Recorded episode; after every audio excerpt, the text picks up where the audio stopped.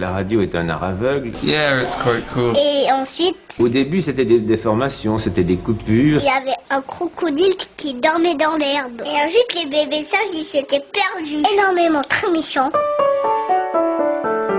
Bonjour, une chanson te ramène instantanément à un instant, à un lieu, à une personne. Peu importe si toi ou le monde qui t'entoure avait changé, cette chanson demeure la même comme l'instant que tu as vécu. Ce qui est stupéfiant quand on y pense. Voilà, c'est une euh, citation extraite du roman de l'autrice américaine Sarah Dessen. Ça s'appelle Écoute là. Alors aujourd'hui, bonjour d'abord. Oui, enfin je vous ai déjà dit bonjour hein, pour démarrer. Alors aujourd'hui, nous allons découvrir un artiste dans ce podcast. Il s'appelle Sebdil. Il est originaire de la région de Lille. Alors euh, Sebdil explore de nombreux styles musicaux et tombe amoureux de la musique flamenco et des musiques latines. Alors il se considère comme un troubadour des temps modernes, allant de ville en ville pour chanter la vie du quotidien, teinté de tristesse et de joie. Il a sorti il n'y a pas longtemps son premier album qui s'appelle El Rubio, ce qui veut dire le blond. Et si vous allez sur sa page Facebook, eh bien vous verrez, euh, vous comprendrez le nom de l'album. Donc vous allez aussi sur son site si vous avez envie de l'acquérir, sebdil, donc sebdil.com.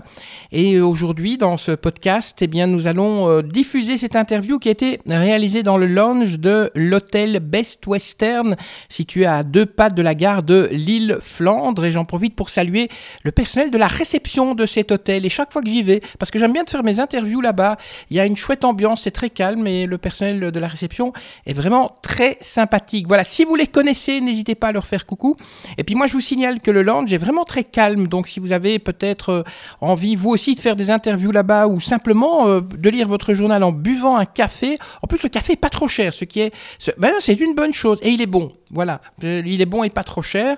Et donc c'est cette euh, que vous allez découvrir tout au long de ces euh, 15-20 minutes d'interview. Et Sebdil, en fait, je l'ai découvert grâce à Facebook, parce que pendant le confinement, il organisait des concerts avec son association Musica Tuva. Et euh, la première question que je lui ai posée, c'est simplement de nous dire deux mots sur cette asso- association Musica Tuva. Donc c'est une association qui existe depuis 2003, qui a surtout fonctionné sur euh, Haut-Bourdin et qui a été remaniée euh, il n'y a, pas très longtemps pour euh, changer de nom et faire plutôt un collectif de musiciens. Euh, donc c'était il y a là un an, deux ans, et donc le nom Musica Tuva est très très récent. C'est une jeune, une nouvelle jeune association. Et les musiciens, ce sont des musiciens de la région de, de Lille. Oui, essentiellement. En fait, euh, l'association s'est surtout formée autour de deux musiciens, Rémi Lecomte, hein, qui fait euh, le projet Monsieur Rémi, et de moi-même. Et en fait, les autres projets qui viennent s'y greffer, c'est souvent des projets où, nous-mêmes on travaille dedans. Donc euh, voilà, là il y a une batucada pour des handicapés aussi. Et après, il y a un autre projet de guitare euh, que, que je fais aussi. La musique, pour vous, c'est une passion de toujours? Ouais. Mon père est musicien. J'ai commencé très très très très très jeune. Euh, à 5 ans, euh, j'ai commencé le violon.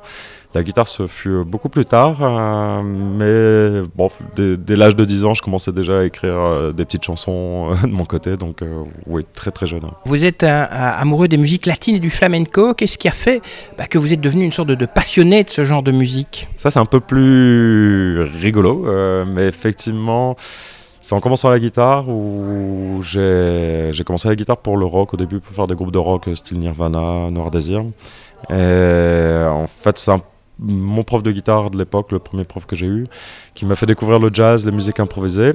Et grâce à ça, je suis tombé un soir sur, euh, ben, sur une émission que je regardais souvent qui s'appelle Jazz 6, où il passait des concerts de jazz.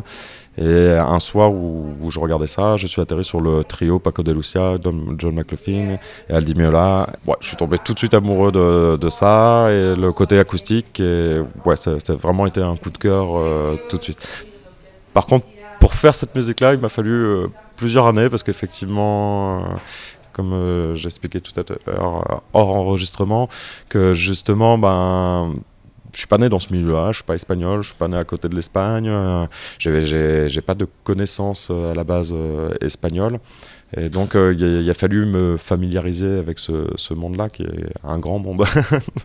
Vous vous décrivez comme un troubadour, c'est-à-dire Ouais, ça, je me suis toujours décrit comme ça parce que j'aime bien ce côté du troubadour qui part avec euh, juste sa guitare ou son, petit instrument sans, trop de moyens et qui part comme ça de, ville en ville à la rencontre des gens pour raconter le quotidien. Et donc, effectivement, je, déjà tout jeune, euh, j'avais cette image. Euh, j'étais scout quand j'étais jeune. Et euh, il y a aussi ce petit excusson troubadour chez les scouts, que je m'identifiais bien à, ça. Et en plus de ça, quand je suis parti en Amérique latine, j'ai découvert aussi la trova, qui est un style de musique cubaine. qui m'a plu aussi parce qu'en fait c'est exactement nos troubadours qu'on avait ici avant ben, c'est leur troubadour et troubadour d'ailleurs c'est une, façon simple aussi de faire de la musique et proche des gens, je pense. Vous venez d'une famille de musiciens, vous le dites, donc ça n'a pas posé de problème quand vous avez annoncé à vos parents, euh, voilà, papa, maman, je veux devenir musicien. Euh, euh, oui et non.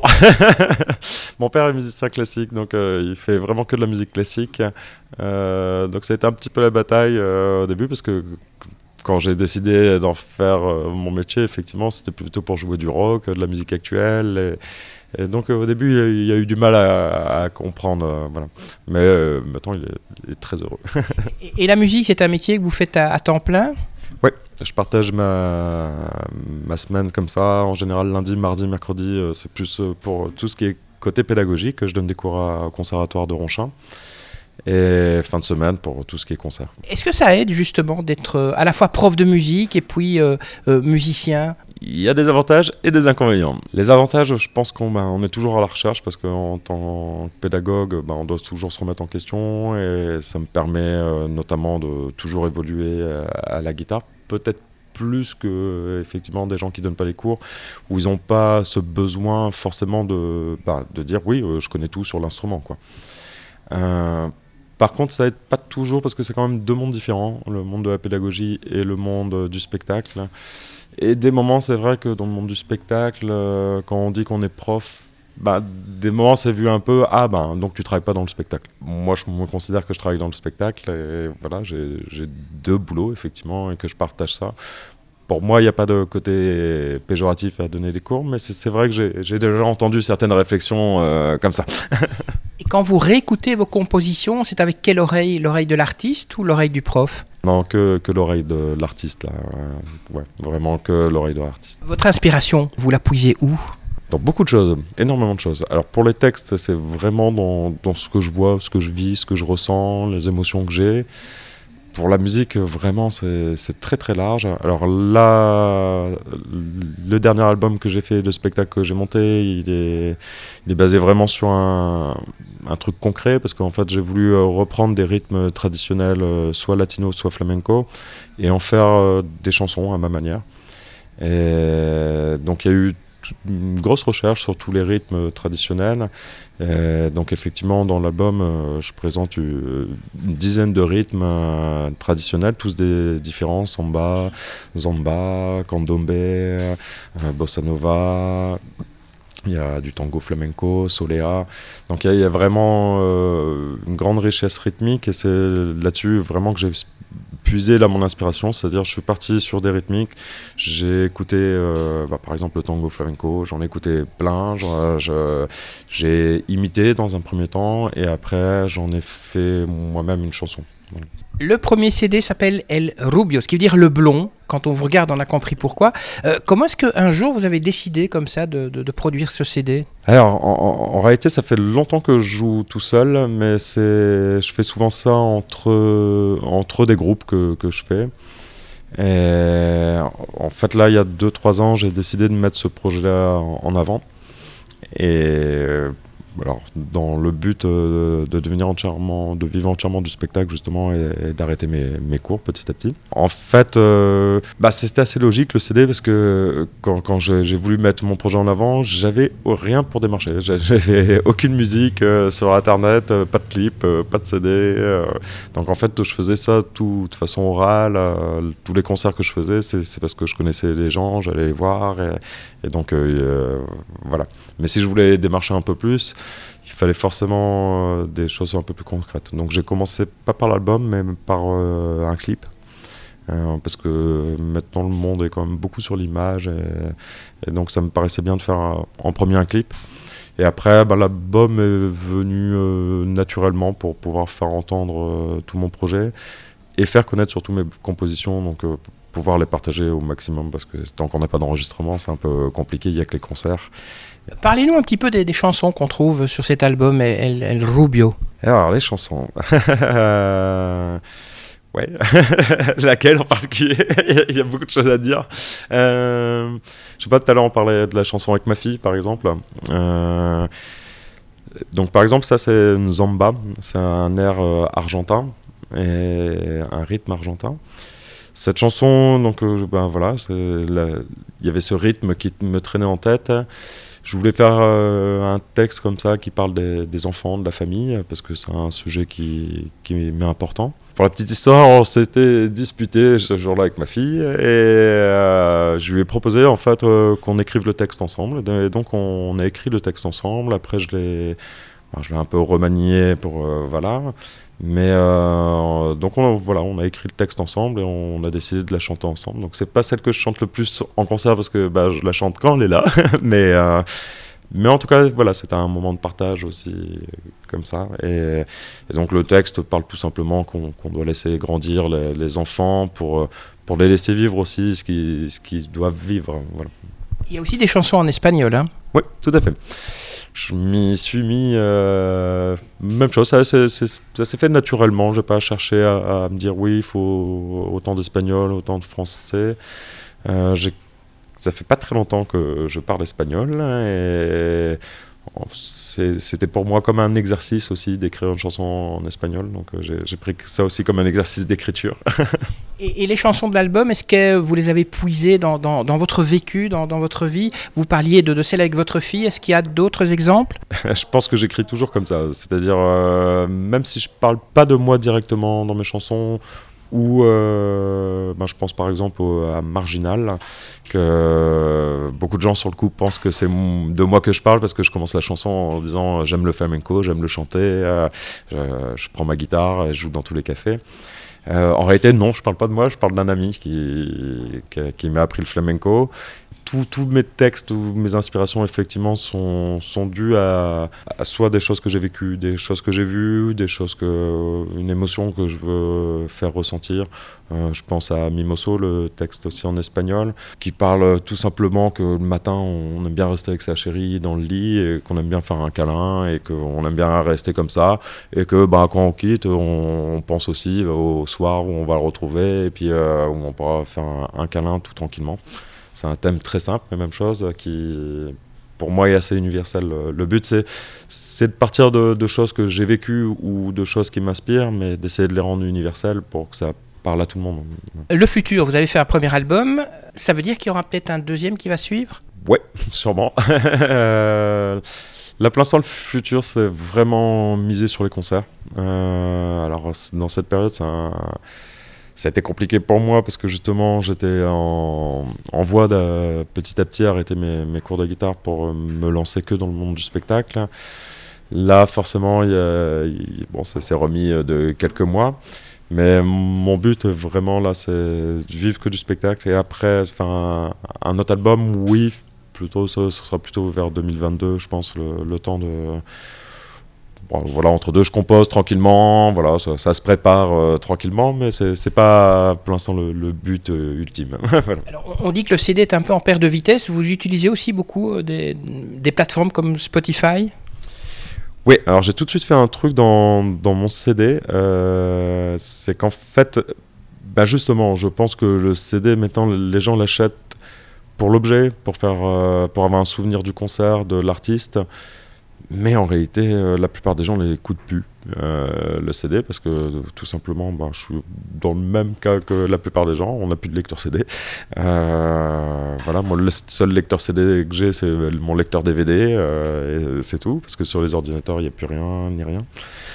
Donc moi je vois plus ça comme un souvenir. Après, j'aurais pas sorti ma musique que sur les plateformes parce que je trouve ça bien d'avoir un, objet quand même. Euh, c'est un aboutissement, un objet. C'est vrai que c'est un peu différent quand, quand, on fait que sur les plateformes, c'est un peu différent. Mais donc sur le CD directement, ce que j'ai fait, c'est qu'il y a un code en fait sur le CD qui permet d'accéder à, une zone fan, on va dire, sur, qui est cachée sur mon site internet et où on peut télécharger tout de suite les MP3 en fait pour justement pouvoir les écouter dans sa voiture et n'importe où comme la plupart des gens dans son téléphone voilà et donc euh, là, j'ai profité de la crise sanitaire euh, bah, en fait, pour sortir justement mes musiques sur toutes les plateformes. Hein. Donc là, maintenant, elles sont sur quasiment toutes les plateformes qu'on trouve euh, YouTube, Spotify, Deezer, hein, et j'en passe des, autres. à part moi, puisque moi je vous ai découvert grâce à vos concerts que vous faisiez en live sur, sur Facebook, est-ce que vous avez fait d'autres rencontres, que ce soit des journalistes ou des artistes, justement cette période de confinement, grâce à ces concerts live sur Facebook? Oui, ben alors euh, donc avec euh, Musique à Touva, on a organisé euh, trois jours de festival. Ben alors maintenant même plus parce qu'on a fait quelques actions, mais on a surtout fait un énorme festival au début avec une trentaine d'artistes. Et forcément, il y, a eu beaucoup de, retours là-dessus, des retours des moments un peu rigolos parce que ben, certains ne nous connaissaient pas, donc pensaient que c'était des organisateurs en fait de spectacles, une grosse structure qui faisait ça, alors que Bon, c'était tranquillement avec un ami qu'on a fait ça et, tranquillement, pas tranquillement parce qu'on a beaucoup bossé. Ça, s'est fait sur deux semaines. On a donc ça a été très très rapide. Euh, on a contacté tout le monde euh, entre tous les journalistes et puis euh, tous les groupes. Mais c'est génial parce qu'on a eu vraiment des retours assez fou en fait. Euh, je ne m'attendais pas à autant de retours, aussi bien au niveau des, journalistes que des groupes, parce que les groupes étaient contents, parce que c'était vraiment le début du confinement, donc euh, ils se sentaient tous frustrés, comme moi-même, on ne peut pas jouer, on peut rien faire, on est obligé d'attendre et on ne sait pas. on ne sait pas combien de temps ça va durer, parce que même encore maintenant, euh, bah, on n'est pas encore sorti de la crise sanitaire pour la culture. Euh, certains domaines, oui, il n'y a plus de problème, mais c'est pas c'est pas le cas de tous les domaines. Euh, c'est pas évident en tout cas. Vous avez parlé des, journalistes, c'est facile ici dans la région lilloise de, de passer en radio. Je sais qu'on a mentionné Musique à tout va sur France Bleu. Maintenant, les chansons de l'album, est-ce qu'elles vont passer sur les radios ou bien il faut vraiment, enfin voilà, c'est un long travail peut-être de, de, contacter les radios, d'aller les voir et ou, de connaître des, des, des journalistes dans ces radios-là. Personnellement, je pense que c'est simple de contacter la plupart des gens quand il s'agit d'un événement. Comme là, Musique à tout va, effectivement, c'est un événement. Euh, les journalistes ont été super friands d'avoir des informations. Donc, euh, oui, il y a eu France Bleu, mais il y a eu France 3, il y a eu, euh, on a eu plusieurs télés, on a eu WEO, on a eu Grand Lille aussi qui, nous ont contactés. donc, vraiment, on a eu plein d'articles. On s'est même retrouvé avec un article anglais qu'on ne sait même pas comment il est arrivé. et donc, ouais, c'est assez étonnant. Après, quand il s'agit d'envoyer sa musique et la faire passer dans une radio, là, ça devient beaucoup plus, compliqué. Donc, j'ai eu euh, des grandes discussions avec euh, Effie, qui est une animatrice euh, de France Bleu. Et voilà, on connaît un petit peu avec Rémi, parce qu'on a fait plusieurs interviews avec elle. Et notamment aussi avec les mauvaises langues, avec qui on a discuté pas mal. Et c'est vrai que ben, France Bleu, par exemple, avant avait la liberté de passer les artistes de la région. Donc en fait, ils passaient euh, les playlists de la région. Et euh, ben, clairement, euh, les mauvaises langues nous ont dit que à cette époque-là, ça leur faisait une pub énorme parce que justement, à chaque coup qu'ils allaient n'importe où dans la région, et eh ben, les gens les avaient déjà entendus sur France Bleu et tout. Maintenant, c'est quasiment impossible sur euh, la plupart des radios. Euh, même si France Bleu Nord, bah, c'est une antenne régionale, et eh ben, c'est la musique qui est décidée de façon nationale par les programmateurs à Paris. Et donc, euh, ils ne peuvent plus placer de la musique comme ça. Et, les radios comme les locales qui me viennent ici à l'esprit, Radio Mona, Radio Campus Là, c'est possible. On a plus de, contacts. Radio Campus, notamment, euh, c'est assez libre, effectivement. Donc, euh, là, j'aurais tendance à dire, dès, qu'on rencontre les personnes, euh, ça, marche pas mal. Donc, effectivement, sur Radio Campus, je sais que mon CD est dans la playlist. Donc, de temps en temps, il y, a une chanson qui passe. Rémi aussi. donc là, c'est plus simple. Sur ce genre de radio-là, effectivement, on peut beaucoup plus travailler. Et c'est bien que ça existe d'ailleurs. Et la Belgique, elle n'est pas loin. Vous comptez un jour venir, euh, peut-être vous faire connaître aussi en Belgique? J'espère bien. Euh, alors, j'ai déjà joué pas mal au niveau de la frontière. effectivement, c'est un peu moins ces temps-ci, mais c'est juste. Ouais, non, non, bah, je, dis ces temps-ci, mais pas forcément pendant la période de la, de la crise, mais C'est vrai que ces deux dernières années, j'ai un petit peu moins joué parce que le, contact que j'avais en Belgique est, décédé. donc forcément, voilà. Mais euh, actuellement, j'aimerais beaucoup démarcher Bruxelles, euh, si, des gens entendent. effectivement, je, me suis attardé sur Paris pour essayer de faire les capitales qu'on a dans le coin et qui sont vraiment pas loin et accessibles. Et donc là, effectivement, je suis en train de, chercher des plans sur Bruxelles pour euh, venir jouer sur Bruxelles. Merci à vous Sebdil d'avoir euh, répondu à mes questions. Je rappelle, vous êtes euh, artiste, vous habitez la région de Lille. Vous avez sorti un premier album qui s'appelle El Rubio, ce qui veut dire le blond. Si vous avez envie de commander cet album, il est bon. C'est un, mélange de chansons françaises et de chansons espagnoles. Ça va vous faire voyager, ça va vous faire du bien. Eh bien, vous allez sur son site sebdil.com comme que dire d'autre si ce n'est que avant que vous n'éteigniez votre ordinateur, n'oubliez pas de partager ce podcast, n'oubliez pas de liker aussi si vous avez aimé. Et puis si vous avez des commentaires à faire, vous n'hésitez surtout pas. Allez, sur ce, je vous laisse et bien sûr, je vous retrouve la semaine prochaine pour un nouveau podcast. Que la force soit avec vous et à très bientôt. Ça y est, c'est fini.